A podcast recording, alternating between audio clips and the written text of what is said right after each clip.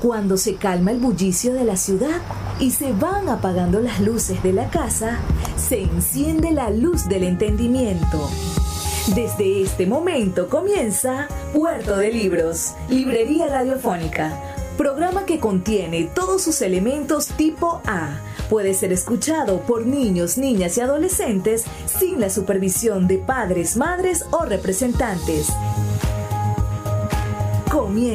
Puerto de Libros, Librería Radiofónica.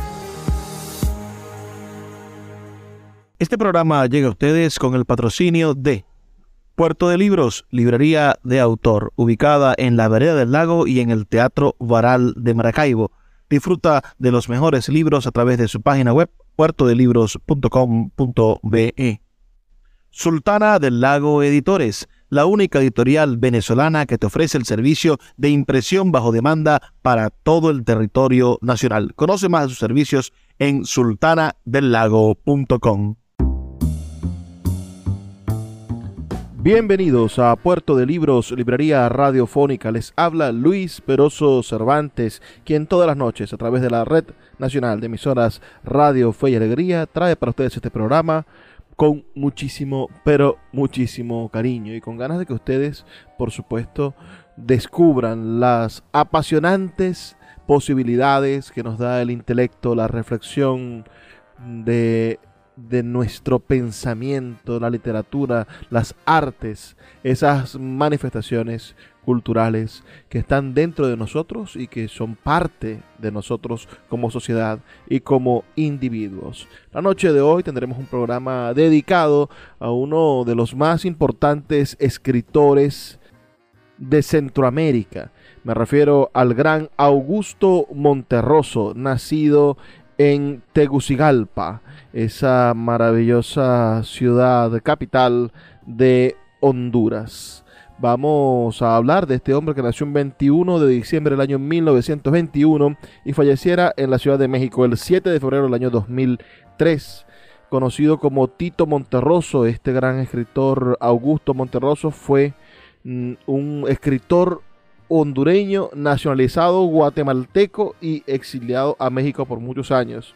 Y es considerado, por supuesto, uno de los maestros de la minificción y de forma breve abordó temáticas complejas y fascinantes que definen al ser humano. La noche de hoy estaremos escuchando su propia voz, escuchando alguna selección de sus mejores microrelatos y por supuesto conversando con ustedes sobre esa disciplina del relato breve y la, dinámica por supuesto de la literatura uh, hiperbreve que nos da la posibilidad de conocer, de reaccionar, de disfrutar, de ser mucho más que una expresión extensa o abigarrada de pensamiento.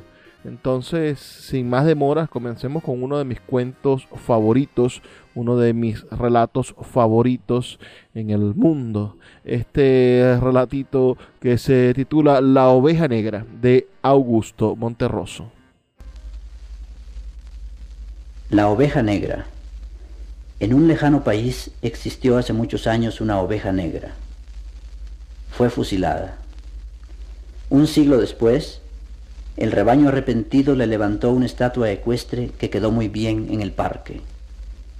Así, en lo sucesivo, cada vez que aparecían ovejas negras, eran rápidamente pasadas por las armas para que las futuras generaciones de ovejas comunes y corrientes pudieran ejercitarse también en la escultura.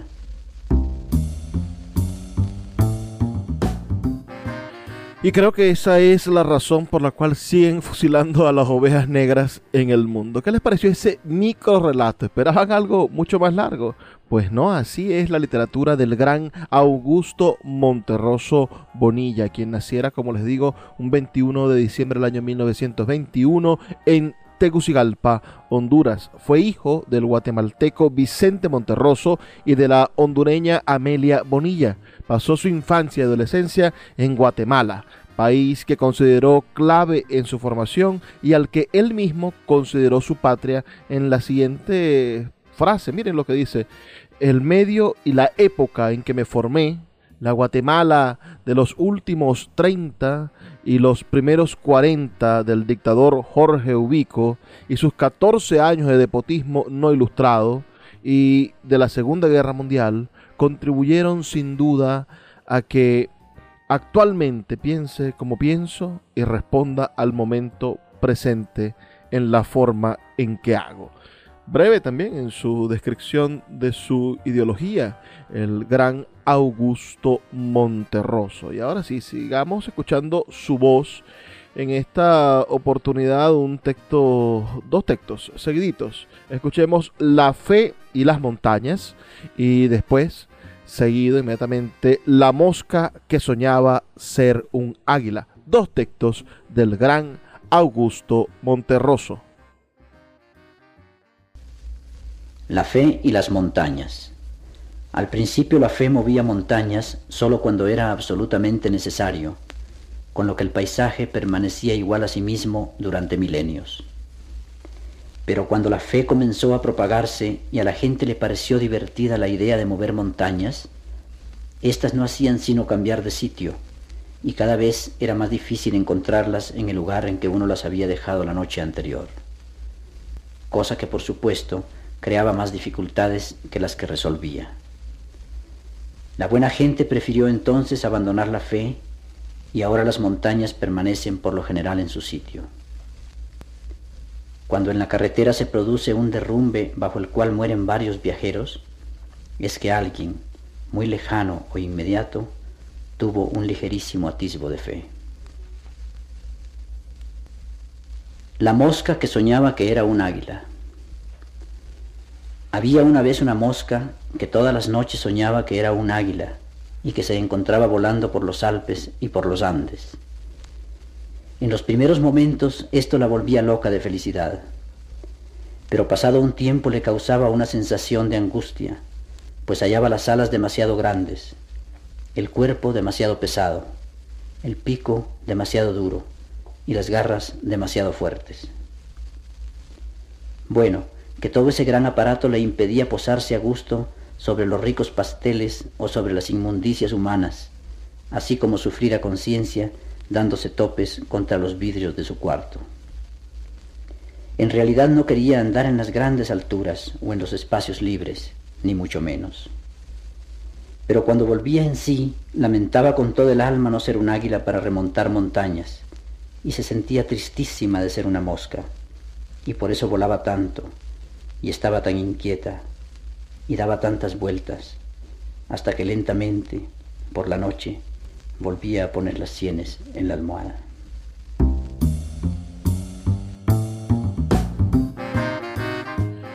¿Qué les parece esa mosca que quería ser águila o esas montañas que ya por falta de fe no se mueven? Cuidado, si tiene usted un atisbo de fe, puede ocasionar un accidente. Este, esta forma de Augusto Monterroso de modificar la realidad con estas breves narraciones, bueno, nos permiten entender el poder que tiene la imaginación para entender los fenómenos humanos, cómo el hombre con su pensamiento modifica la realidad. Sus comentarios para mí son muy importantes. Ayúdenme a modificar la realidad. Escribamos todos un mensajito, por supuesto, con su opinión, con qué les parece este programa, al 0424 672 3597 0424 672 3597 con nuestras redes sociales arroba librería radio en Twitter y en Instagram. Esas son nuestras maneras de conectarnos todas las noches y hacer este programa suyo y mío un espacio de intercambio y de organización de las masas para la transformación de la realidad. Vamos ahora a escuchar otro microrelato en la voz, por supuesto, de el gran Augusto Monterroso. Estamos escuchando un disco que tuvo su primera edición en el año 1991. Se llama nada más y nada menos que La Oveja Negra y demás fábulas, publicado en el año 1970, quiero decir, por Voz Viva de América Latina, la colección de la Universidad Nacional Autónoma de México, la UNAM, con una segunda edición en CD eso sí, en el año 1991. Entonces, La Oveja Negra y demás fábulas es este importante disco del cual vamos a escuchar ahora el micro relato que se titula El sabio que tomó el poder. El sabio que tomó el poder. Un día, hace muchos años, el mono advirtió que entre todos los animales era él quien contaba con la descendencia más inteligente, o sea, el hombre. Animado por esta revelación, empezó a estudiar un gran lote de libros arrumbados desde antiguo en su casa, y a medida que aprendía, a conducirse como ser importante frente a las situaciones más comunes. Fue tal su empeño que en poco tiempo hizo enormes progresos, aconsejado por la zorra en política y en saber por el búho y la serpiente. De esta manera, ante el asombro de los inocentes, pronto inició su ascenso a la cumbre, hasta que llegó el día en que amigos y enemigos lo saludaron secretario de León. Sin embargo, durante un insomnio, en los que había caído desde que sabía que sabía tanto, el mono hizo aún otro descubrimiento sensacional. La injusticia de que el león, que contaba únicamente con su fuerza y el miedo de los demás, fuera su jefe, y él, que si quisiera, según leyó no recordaba dónde, con un poco de tesón podía escribir otra vez los sonetos de Shakespeare, un mero subalterno. A la mañana siguiente, armado de valor y aclarando una y otra vez la garganta, durante más de una hora expuso a León con largas y elaboradas razones la teoría de que de acuerdo con la lógica más elemental los papeles debían cambiarse, pues para cualquiera con dos dedos de frente era fácil ver cómo lo aventajaba en descendencia y, por supuesto, en sabiduría. El león, que intrigado por el vuelo de una mosca en ningún momento había bajado la vista del techo, estuvo conforme con todo. En ese mismo instante le cambió la corona por la pluma y asomándose al balcón anunció el cambio a la ciudad y al mundo. De ahí en adelante, cuando el mono le ordenaba algo, el león, siempre de acuerdo, asentía invariablemente con un zarpazo, y cuando el mono lo regañaba por alguna orden mal entendida o por un discurso mal redactado, con dos o tres. Hasta que pasado poco tiempo, en el cuerpo del nuevo rey, o sea, el mono sabio, no iba quedando sitio del que no manara sangre o cosas peores. Por último el mono, casi de rodillas, rogó a León volver al anterior estado de cosas, a lo que el león, aburrido como desde hacía mil años, le respondió con un bostezo que sí, y con otro que estaba bien, que volvieran al anterior estado de cosas. Y le recibió la corona y le devolvió la pluma. Y desde entonces el mono conserva la pluma y el león la corona. Puerto de Libros, Librería Radiofónica, tu canal diario para encontrar nuevos libros. Con el poeta Luis Peroso Cervantes. Síguenos en arroba Librería Radio.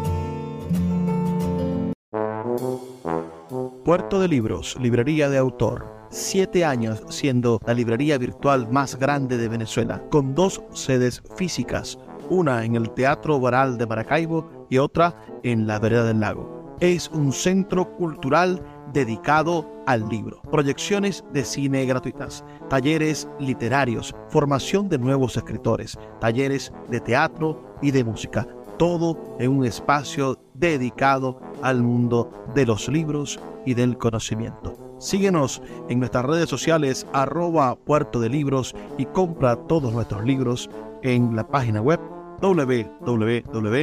www.puertodelibros.com.be.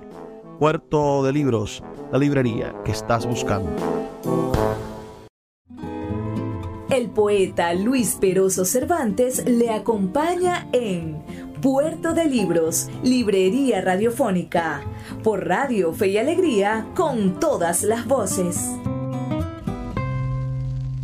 El camaleón que finalmente no sabía de qué color ponerse.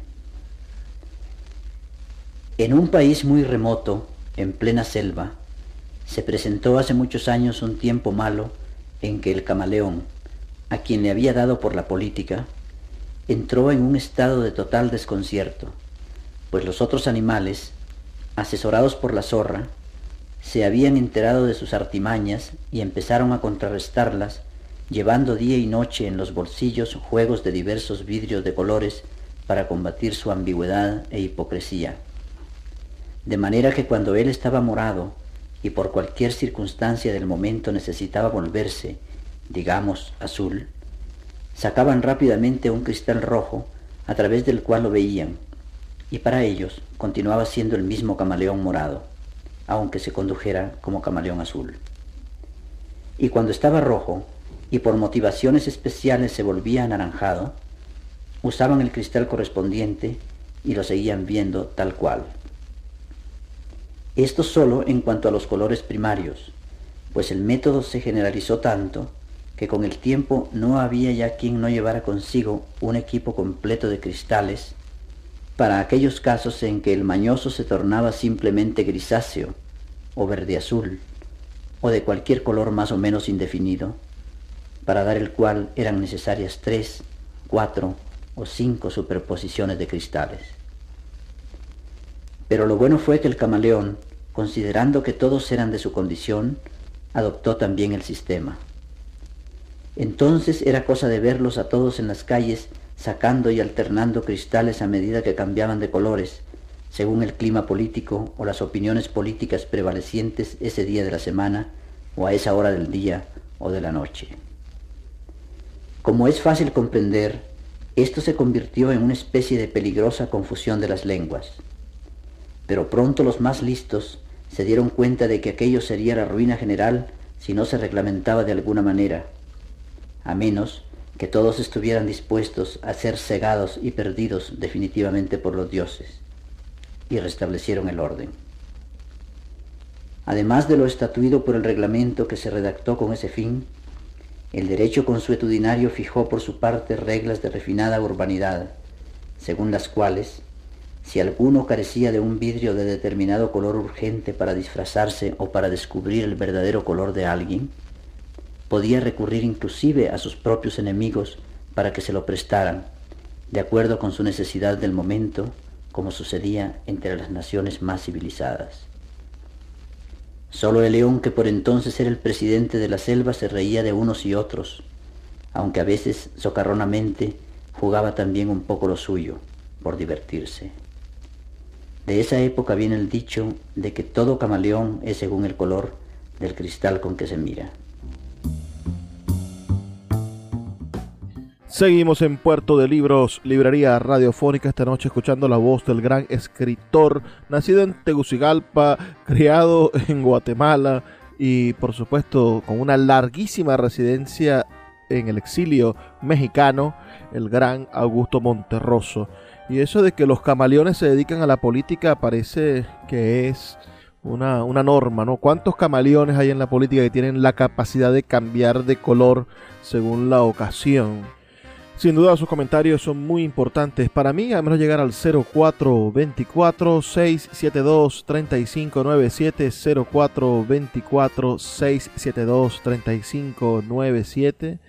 en este su programa Puerto de Libros Librería Radiofónica. También pueden escribirnos a nuestras redes sociales arroba librería radio en Twitter y en Instagram.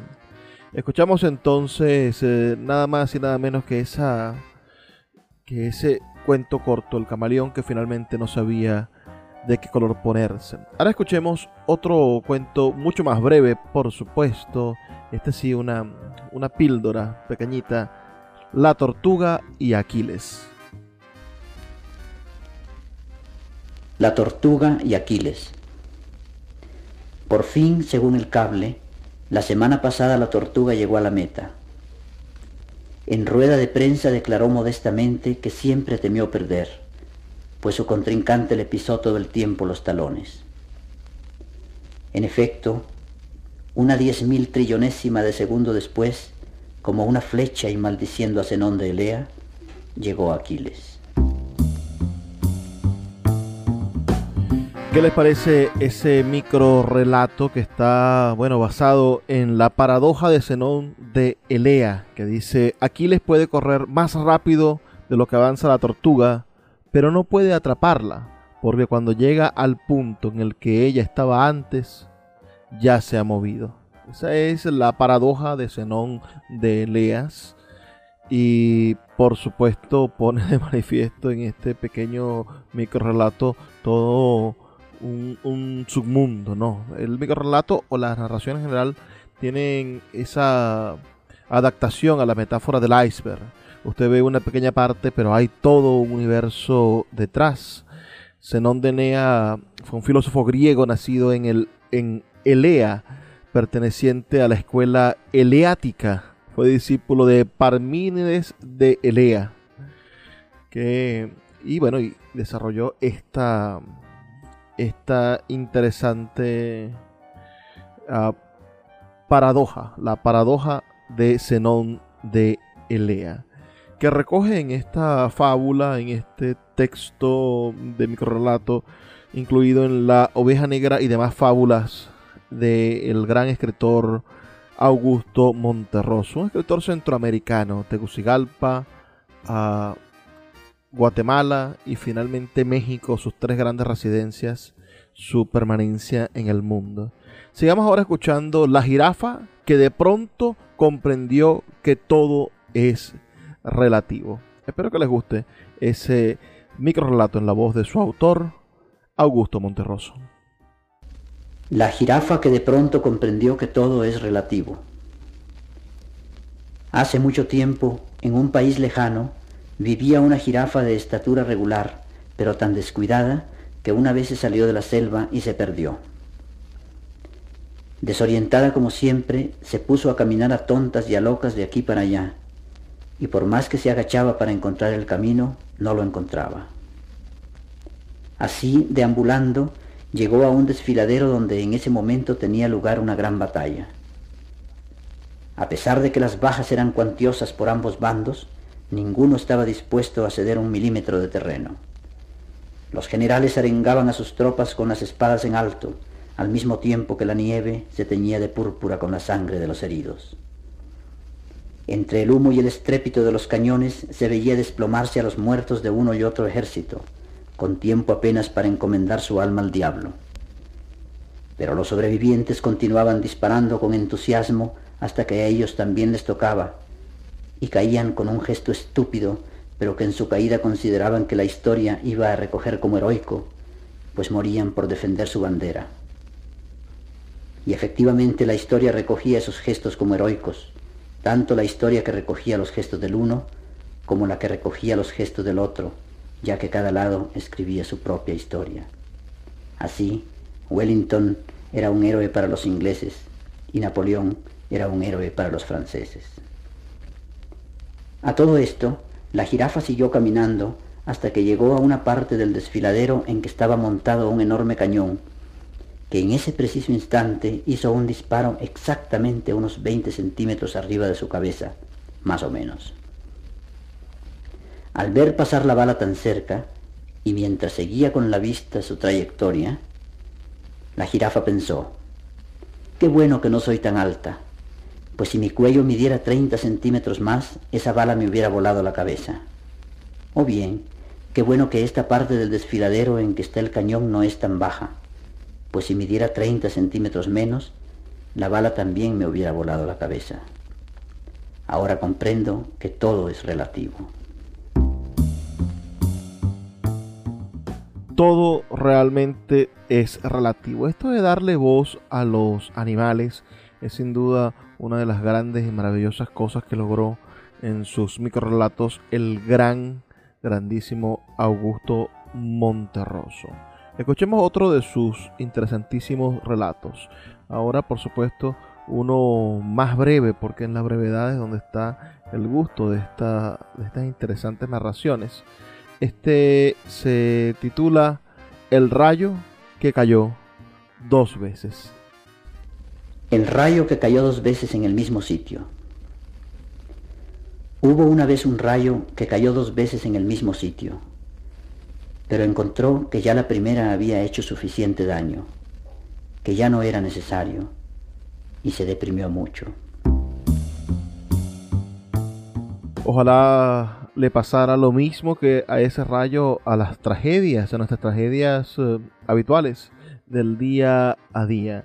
Escuchemos otro de estos interesantes micro relatos. Recuerden que estamos escuchando la voz de Augusto Monterroso, el gran escritor, nacido en Tegucigalpa, criado en Guatemala y exilado durante mucho tiempo en México. Ahora vamos a escuchar otro, otro curioso animalito de estas fábulas de Monterroso. Escuchemos el relato que se titula La rana que quería ser una rana auténtica. La rana que quería ser una rana auténtica. Había una vez una rana que quería ser una rana auténtica y todos los días se esforzaba en ello. Al principio se compró un espejo en el que se miraba largamente buscando su ansiada autenticidad. Unas veces parecía encontrarla y otras no, según el humor de ese día o de la hora, hasta que se cansó de esto y guardó el espejo en un baúl. Por fin pensó que la única forma de conocer su propio valor estaba en la opinión de la gente, y comenzó a peinarse y a vestirse y a desvestirse cuando no le quedaba otro recurso, para saber si los demás la aprobaban y reconocían que era una rana auténtica. Un día observó que lo que más admiraban de ella era su cuerpo, especialmente sus piernas, de manera que se dedicó a hacer sentadillas y a saltar para tener unas ancas cada vez mejores, y sentía que todos la aplaudían. Y así seguía haciendo esfuerzos hasta que dispuesta a cualquier cosa para lograr que la consideraran una rana auténtica, se dejaba arrancar las ancas y los otros se las comían. Y ella todavía alcanzaba a oír con amargura cuando decían que qué buena rana, que parecía pollo. Escuchas Puerto de Libros con el poeta Luis Peroso Cervantes.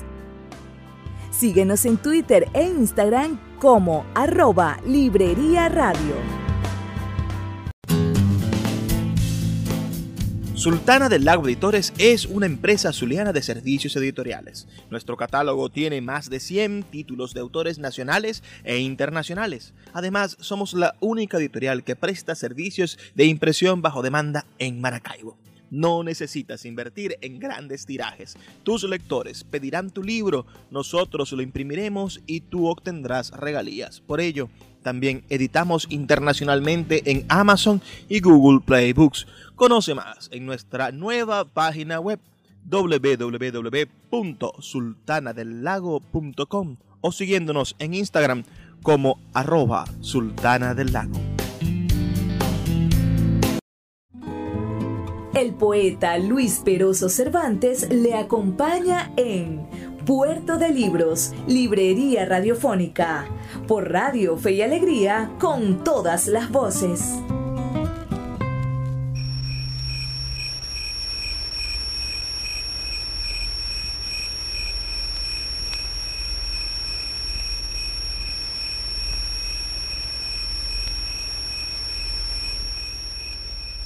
El grillo maestro. Allá en tiempos muy remotos, un día de los más calurosos del invierno, el director de la escuela entró sorpresivamente al aula en que el grillo daba a los grillitos su clase sobre el arte de cantar, precisamente en el momento de la exposición en que les explicaba que la voz del grillo era la mejor y la más bella entre todas las voces, pues se producía mediante el adecuado frotamiento de las alas contra los costados, en tanto que los pájaros cantaban tan mal porque se empeñaban en hacerlo con la garganta, evidentemente el órgano del cuerpo humano menos indicado para emitir sonidos dulces y armoniosos. Al escuchar aquello, el director, que era un grillo muy viejo y muy sabio, asintió varias veces con la cabeza y se retiró, satisfecho de que en la escuela todo siguiera como en sus tiempos. Seguimos en Puerto de Libros, librería radiofónica esta noche escuchando este programa dedicado a la voz del gran Augusto Monterroso, quien al estallar en el año 1944 las revueltas contra el entonces dictador de Guatemala, Jorge Ubico, Monterroso desempeñó un papel muy activo, lo que lo llevó a la cárcel al tomar el poder el general Federico Ponce Valdés. Sin embargo, en septiembre de ese mismo año, Monterroso logró escapar de prisión y pidió asilo político en la Embajada de México. Tras la Revolución de Octubre en Guatemala en el año 1944, encabezada por Jacobo Arbenz, Monterroso fue designado para un cargo en el consulado de Guatemala en México, donde permaneció hasta el año 1953. Tras la caída de Arbenz y después de una breve estancia en La Paz, Bolivia, se exilió en Chile para luego retornar a México en el año 1956, país en el que se estableció definitivamente. Escribió y publicó toda su obra literaria.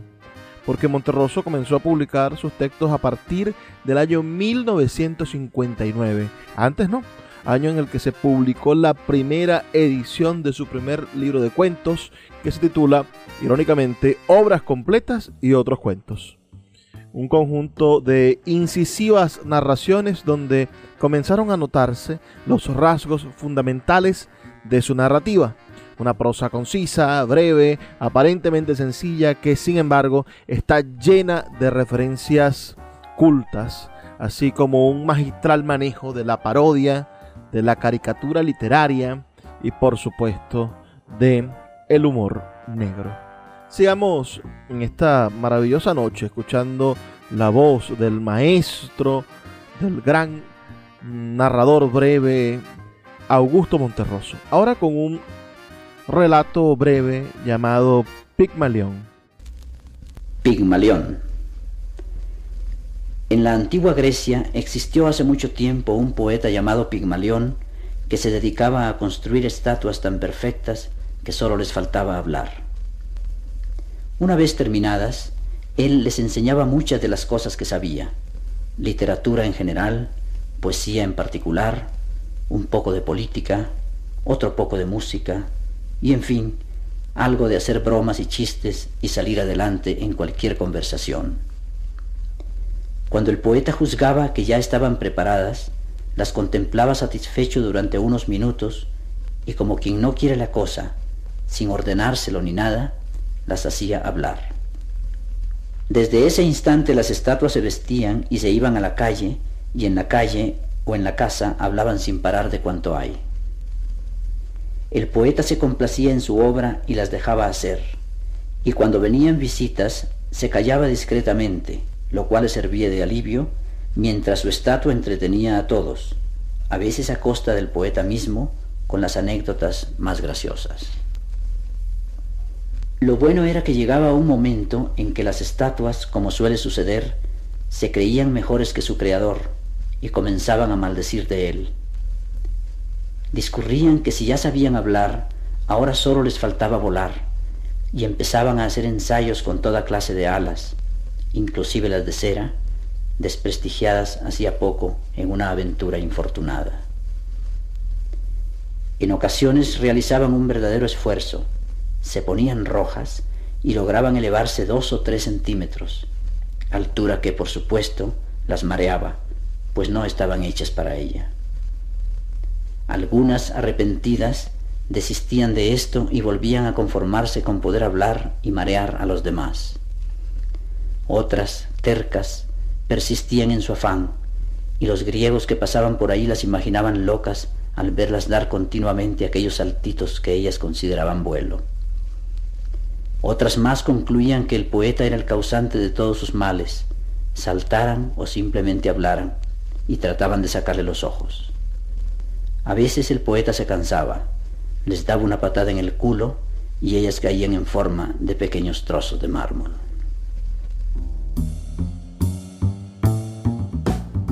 Bueno, qué manera de expresar ese mito tan interesante, el mito de Pigmalión. ¿Lo conocían? ¿Ustedes conocen ustedes ese maravilloso mito de Pigmalión? Escríbanme al 0424 672-3597, 0424-672-3597 o nuestras redes sociales arroba librería radio en Twitter y en Instagram con sus opiniones.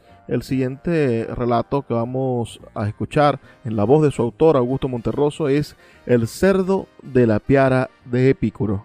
Que bueno, como sabrán ustedes, Epicuro es un filósofo griego que que tiene como principio de su filosofía el, el hedonismo, ¿no? El hedonismo racional y que busca la ataraxia. Así que disfruten de esta inteligentísima pieza de narrativa breve, El cerdo de la piara de Epicuro. El cerdo de la piara de Epicuro. En una quinta de los alrededores de Roma vivía hace veinte siglos un cerdo perteneciente a la famosa piara de Epicuro. Entregado por completo al ocio, este cerdo gastaba los días y las noches revolcándose en el fango de la vida regalada y osando en las inmundicias de sus contemporáneos, a los que observaba con una sonrisa cada vez que podía, que era siempre. Las mulas, los asnos, los bueyes, los camellos y otros animales de carga que pasaban a su alrededor y veían lo bien que era tratado por su amo, lo criticaban acerbamente, cambiaban entre sí miradas de inteligencia y esperaban confiados el momento de la degollina.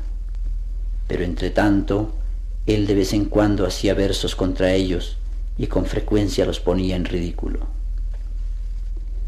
También se entretenía componiendo odas y escribiendo epístolas, en una de las cuales se animó inclusive a fijar las reglas de la poesía. Lo único que lo sacaba de quicio era el miedo a perder su comodidad, que tal vez confundía con el temor a la muerte, y las veleidades de tres o cuatro cerditas, tan indolentes y sensuales como él. Murió el año 8 antes de Cristo. A este cerdo se deben dos o tres de los mejores libros de poesía del mundo, pero el asno y sus amigos esperan todavía el momento de la venganza. Qué maravillosa historia la de ese cerdo que estaba en el jardín de Epicuro. Epicuro cuando volvió a Atenas, para morir, por supuesto, ya anciano a los 35 años. Imagínense ustedes que se podía ser anciano a los 35 años, por supuesto. Ah, en el camino a Pireo fundó un jardín que fue su escuela, el lugar donde daba clase y enseñaba sobre su vida. Y bueno, allí podemos entender habían diferentes animales y, se da este, esta presencia de este cerdo que disfrutaba de la vida plenamente. Hay una frase de Epicuro que podríamos resaltar, ¿no? Cuando él intenta, Epicuro intenta poner los, los, los basamentos del hedonismo. Dice, solo tenemos dos vidas. Y la segunda comienza cuando nos damos cuenta de que solo tenemos una vida. Así que no perdamos el tiempo y seamos como ese cerdo de la piara de Epicuro que se dedicaba a gozar de la vida mientras los demás esperaban la degollina. Ahora escuchemos al microrelato que se titula El perro que deseaba ser un ser humano. Quizás podamos aprender algo de este microrelato. El perro que deseaba ser un ser humano. En la casa de un rico mercader de la Ciudad de México, rodeado de comodidades y de toda clase de máquinas, vivía no hace mucho tiempo un perro al que se le había metido en la cabeza convertirse en un ser humano, y trabajaba con ahínco en esto. Al cabo de varios años, y después de persistentes esfuerzos sobre sí mismo, caminaba con facilidad en dos patas, y a veces sentía que estaba ya a punto de ser un hombre excepto por el hecho de que no mordía. Movía la cola cuando encontraba a algún conocido. Daba tres vueltas antes de acostarse. Salivaba cuando oía las campanas de la iglesia y por las noches se subía a una barda a gemir viendo largamente a la luna. Los libros son máquinas del tiempo. A través de sus páginas podemos viajar a todas las épocas de la humanidad, navegar en las mentes de grandes artistas y transportar nuestra experiencia hacia la posteridad. De lunes a viernes puedes abordar una embarcación de papel en Puerto de Libros, Librería Radiofónica, producido y conducido por el poeta Luis Peroso Cervantes. Un programa dedicado al maravilloso mundo de la lectura, la cultura y la intelectualidad por Radio Fe y Alegría con todas las voces.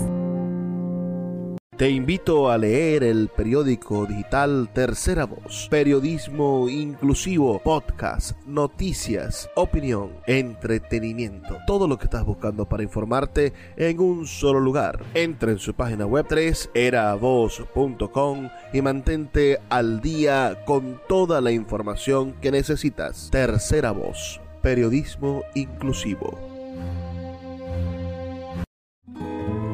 El poeta Luis Peroso Cervantes le acompaña en Puerto de Libros, Librería Radiofónica, por Radio Fe y Alegría, con todas las voces. El búho que quería salvar a la humanidad. En lo más intrincado de la selva existió en tiempos lejanos un búho que empezó a preocuparse por los demás.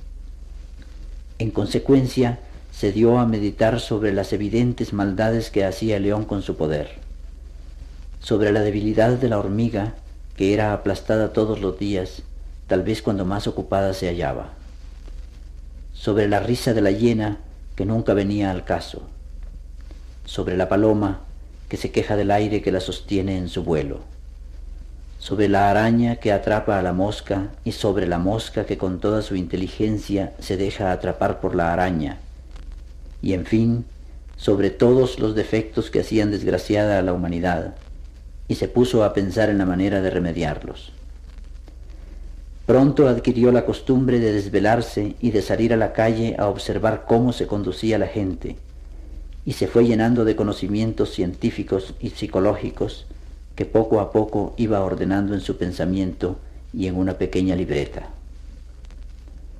de modo que algunos años después se le desarrolló una gran facilidad para clasificar y sabía a ciencia cierta cuándo el león iba a rugir y cuándo la hiena se iba a reír y lo que iba a hacer el ratón del campo cuando visitara al de la ciudad y lo que haría el perro que traía una torta en la boca cuando viera reflejado en el agua el rostro de un perro que traía una torta en la boca y el cuervo cuando le decían que qué bonito cantaba. Y así concluía. Si el león no hiciera lo que hace sino lo que hace el caballo, y el caballo no hiciera lo que hace sino lo que hace el león, y si la boa no hiciera lo que hace sino lo que hace el ternero, y el ternero no hiciera lo que hace sino lo que hace la boa, y así hasta el infinito, la humanidad se salvaría, dado que todos vivirían en paz y la guerra volvería a ser como en los tiempos en que no había guerra. Pero los otros animales no apreciaban los esfuerzos del búho, por sabio que éste supusiera que lo suponía. Antes bien pensaban que era tonto, no se daban cuenta de la profundidad de su pensamiento, y seguían comiéndose unos a otros, menos el búho, que no era comido por nadie, ni se comía nunca a nadie. Seguimos en Puerto de Libros, librería radiofónica. Por favor, todos sean como el búho, que un buen búho que no depreda. Estamos escuchando esta noche los textos en la voz de Augusto Monterroso, quien escribió una novela en el año 1978 titulada Lo demás es silencio. Su libro de cuentos, primera obra uh, del año 1959 fue Obras completas y otros cuentos. En el 69 publica La oveja negra y demás fábulas, que estamos escuchando en este momento en versión de disco. En el año 1983 La Palabra Mágica, en el año 1983 también El Grillo Maestro y en el año 2003 Literatura y Vida. En el género de poesía publica en el año 1985 Pájaros de Hispanoamérica.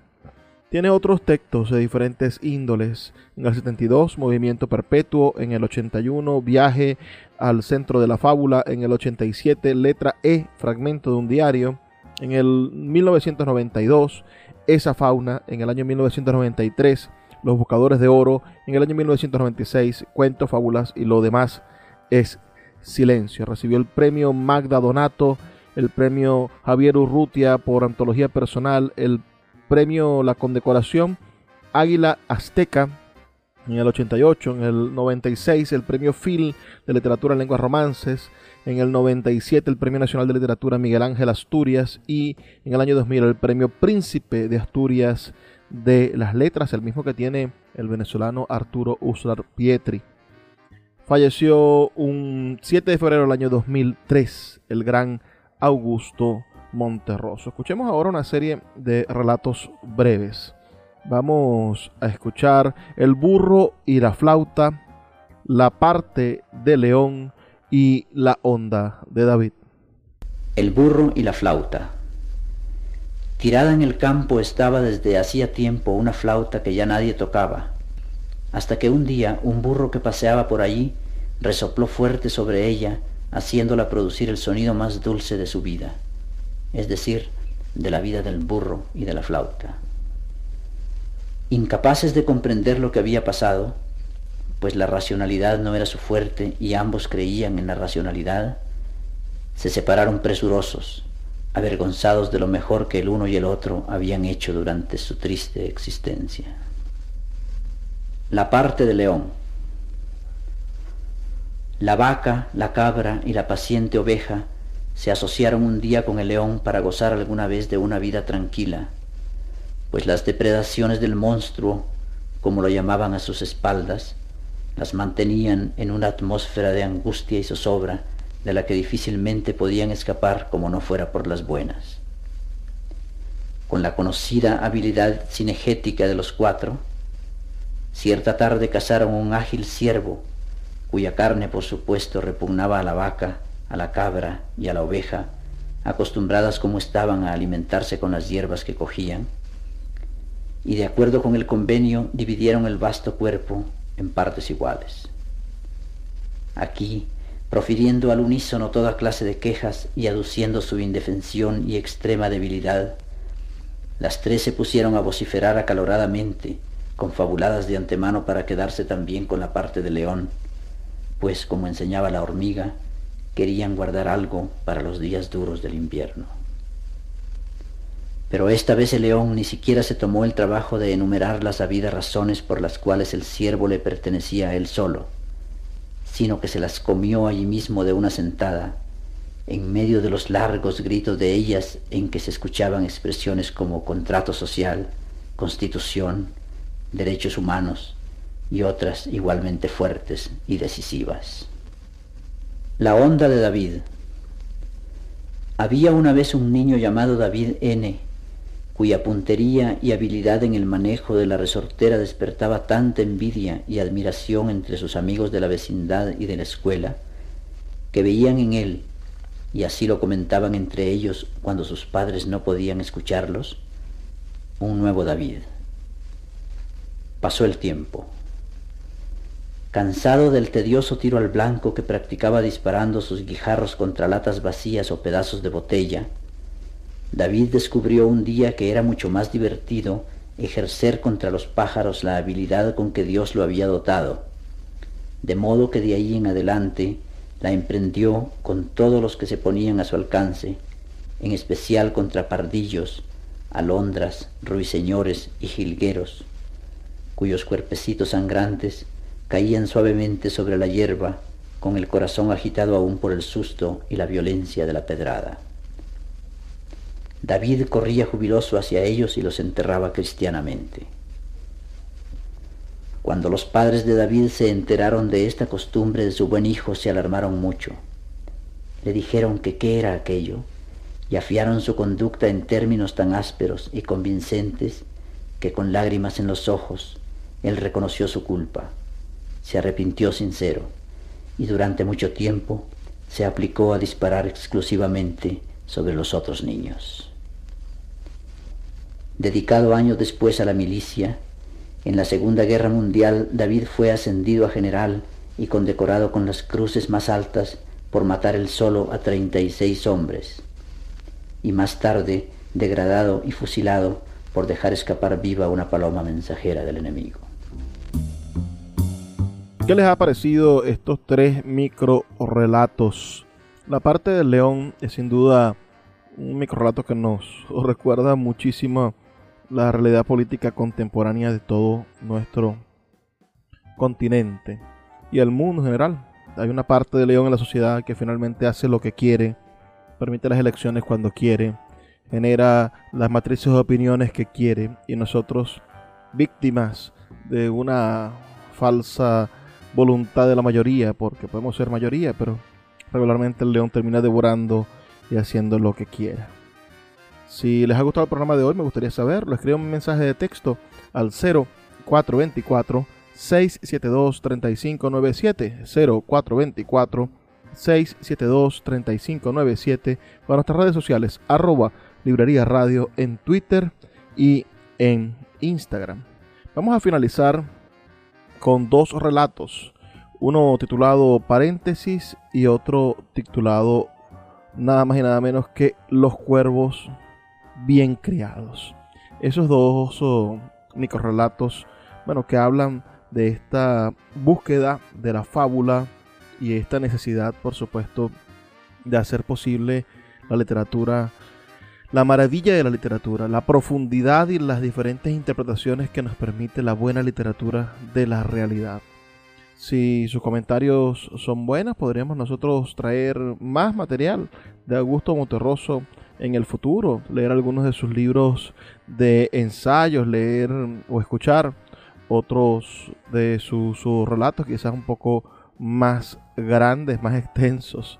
Estamos esta noche disfrutando bueno, de la voz de Augusto Monterroso. Ustedes lo conocen todos por su microrelato más famoso, por el dinosaurio, que fue considerado durante mucho tiempo el cuento más breve de el mundo.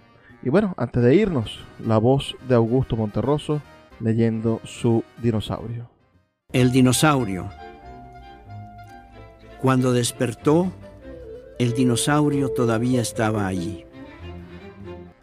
Y bueno, eso es todo. Ese es el microrelato más pequeño del mundo. El dinosaurio de Augusto Monterroso. Ahora sí, escuchemos entonces paréntesis y los cuervos bien creados. Trabajo para ustedes Luis Peroso Cervantes, quien lo hace todas las noches a través de la Red Nacional de Emisoras Radio Fe y Alegría. La invitación es para que nos sintonices el día de mañana y que, por supuesto, sean felices.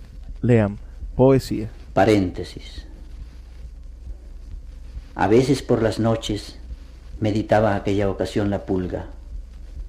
Cuando el insomnio no me deja dormir como ahora y leo, hago un paréntesis en la lectura.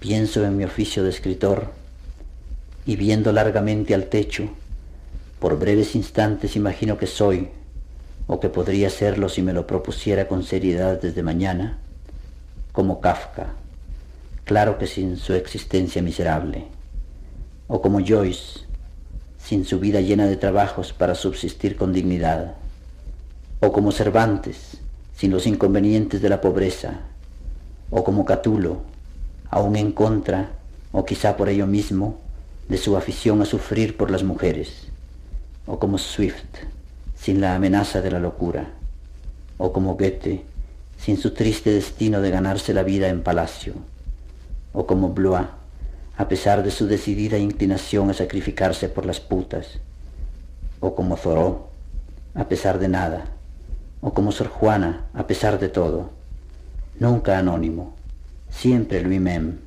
el colmo de los colmos de cualquier gloria terrestre. Los cuervos bien criados.